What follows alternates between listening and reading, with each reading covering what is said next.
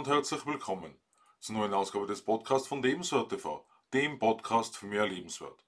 Mein Name ist Stefan Josef und ich freue mich, dass du in meinen Podcast hineinhörst, in dem wir heute darüber sprechen, wie wir zu Entscheidungen finden und weshalb Gruppen so häufig eine individuelle Meinung untergraben.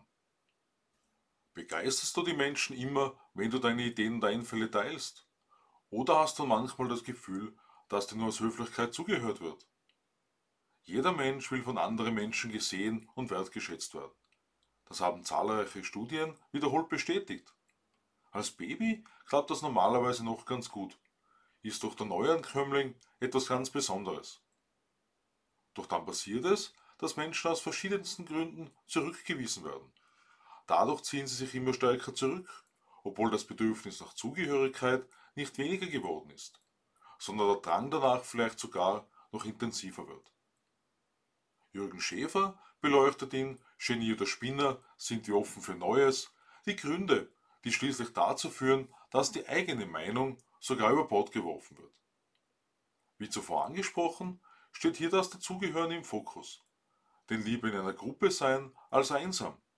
Wobei sich hierbei viele einem inneren Konflikt ausgesetzt sehen, weil sie den eigenen Überzeugungen widersprechen.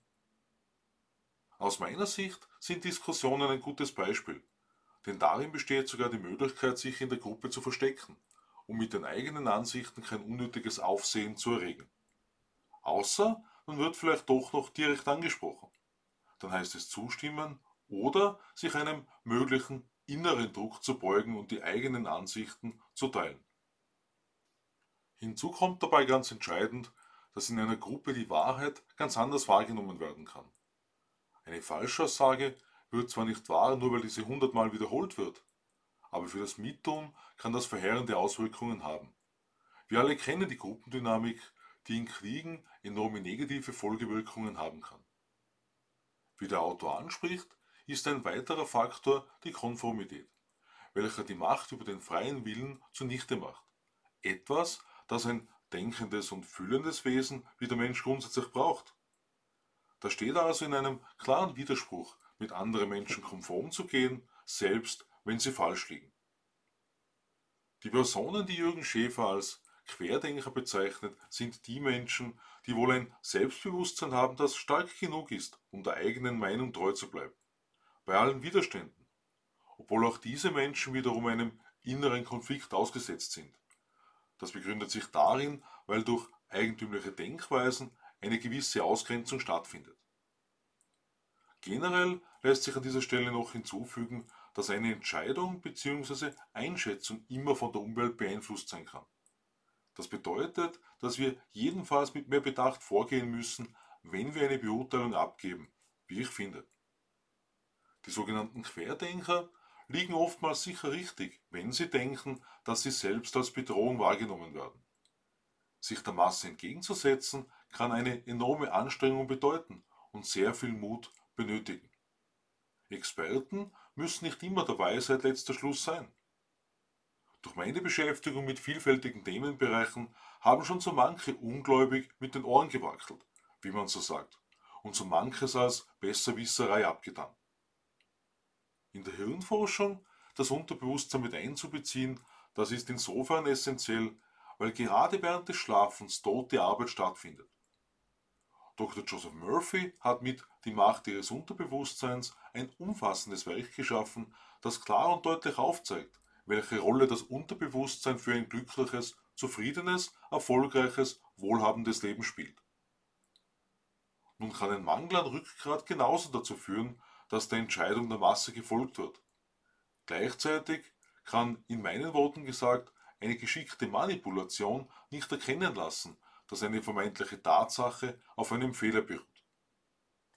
Das menschliche Sehen zeigt besonders auf, wie verschieden die Wahrnehmung abhängig von Situationen ist, wobei Störfaktoren erkannt werden sowie Wichtiges von Unwichtigem klassifiziert werden kann.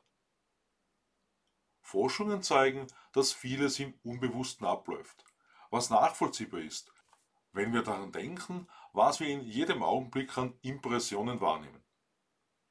Schließlich müssen wir uns klar werden, dass unser Gehirn auf Gruppe eingestellt ist und das Unterbewusstsein Gefahr signalisiert, wenn die Geborgenheit verloren geht, eine soziale Isolation als Folge identifiziert wird. Reicht vielleicht eine zweite Person aus, um gemeinsam zielsicher voranzugehen und die Mehrheit zu beugen? Demokratie sollte jedenfalls zu mehr Selbstbestimmung führen, wobei eine Gruppe, die in Fesseln liegt, wohl kaum gerne unabhängige und freie Menschen sieht. Denn eine wirklich gute Idee könnte einen Menschen außerhalb dieser Gruppe in eine bessere Lebenssituation bringen. In früheren Zeiten hat Ausgrenzung oftmals über Tod und Leben entscheiden können. Da sind wir in der Gegenwart allgemein auf alle Fälle besser dran. Einfach gesagt bedeutet ein Einkommen in der Regel, sich Essen und Trinken kaufen zu können, sowie ein Dach über dem Kopf zu haben. Gleichzeitig bleibt trotzdem Ausgrenzung bis hin zur sozialen Isolation. Social Media kann dabei helfen, gleichgesinnte Personen zu finden doch Online-Bekanntschaften allein reichen aus meiner Sicht nicht aus, um sozial ausreichend integriert zu sein. Ich freue mich auf den Abend meines Podcasts und lade dich ein, am Sonntag in mein neues Video auf Lebenswert TV hineinzuschauen.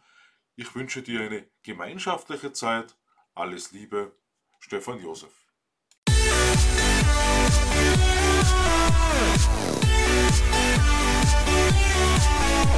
Musik